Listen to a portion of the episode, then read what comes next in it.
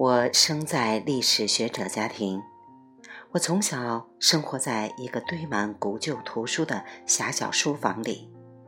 我记得祖父经常笑着说起，考古学家是历史学家的敌人，因为他们试图到地下挖出新东西来证明历史学家是错的。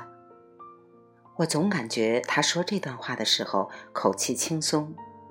我现在理解，他讲的其实是史料和史观的问题。许多亲友都指望我继续研究历史，但是祖父告诫我说，去找份容易搞得到饭吃的工作。二十多年前，我高考选择学习财务会计之后，一度因为地气潮湿而把他楼下书房的线装书通通搬到阁楼去。现在，为了撰写这本金融哲学，我又把那些书从阁楼里翻出来了。当时我正忙于考托福、GRE，准备出国读研究生。我记得我们这一代人忙忙碌碌就干这些了。记得有一年 GRE 考试摘录了祖父英文藏书中 “What is history？” 历史是什么中的句子。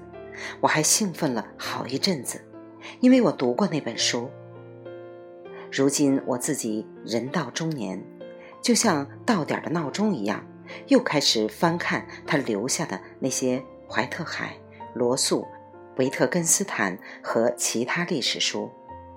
我读到了许多商学院和资本市场上没有教给我的新东西。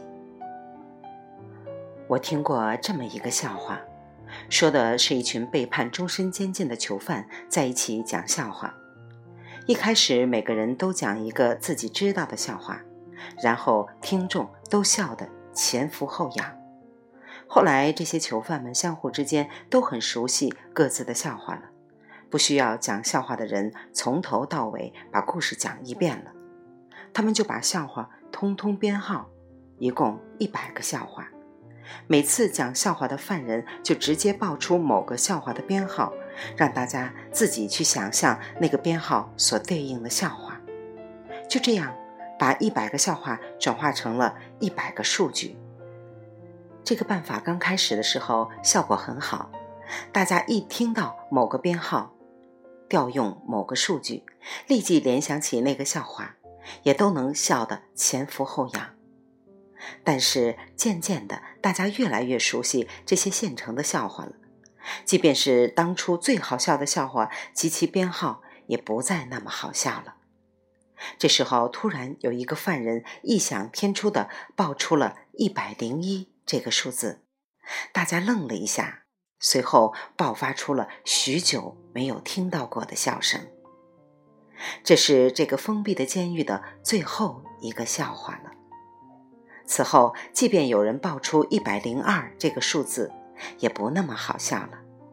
他们整天盼着有新的犯人送进监狱，希望有人再让他们笑出声来。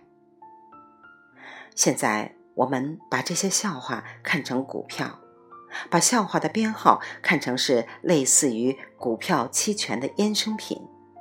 然后我们来猜想一下，这样一个资本市场会是什么样子的呢？在这样一个封闭的市场，自己不能产生新信息，也没有外来的新信息输入，让人发笑的一百零一号笑话其实是一种意外的惊喜，而此前的任何笑话，从特别好笑到一般可笑，到不那么好笑。就像是一个公司从成长期到成熟期的过程一样，是一个惊喜逐步消退的过程。这不仅仅是公司本身的问题，更是资本市场对其熟悉程度的问题。我在想，是否任何一个封闭的生态系统最终都会衰亡呢？我们能从历史中找到哲学思考的线索。我们能在交易数据中找到什么？是历史规律吗？历史有规律吗？历史如果有规律怎么办？我们在历史数据中找到什么？黑格尔和马克思对待历史的态度如同对待一种哲学。我想，也许历史就应该是一种哲学，是你观察世界和时间的方法、角度、思想方法和总结判断。由此说来，金融学家也应该和哲学家很像。如果历史数据能够揭示交易规律的话，那么我们的成功取决于自己和别人学习历史经验教训的速度。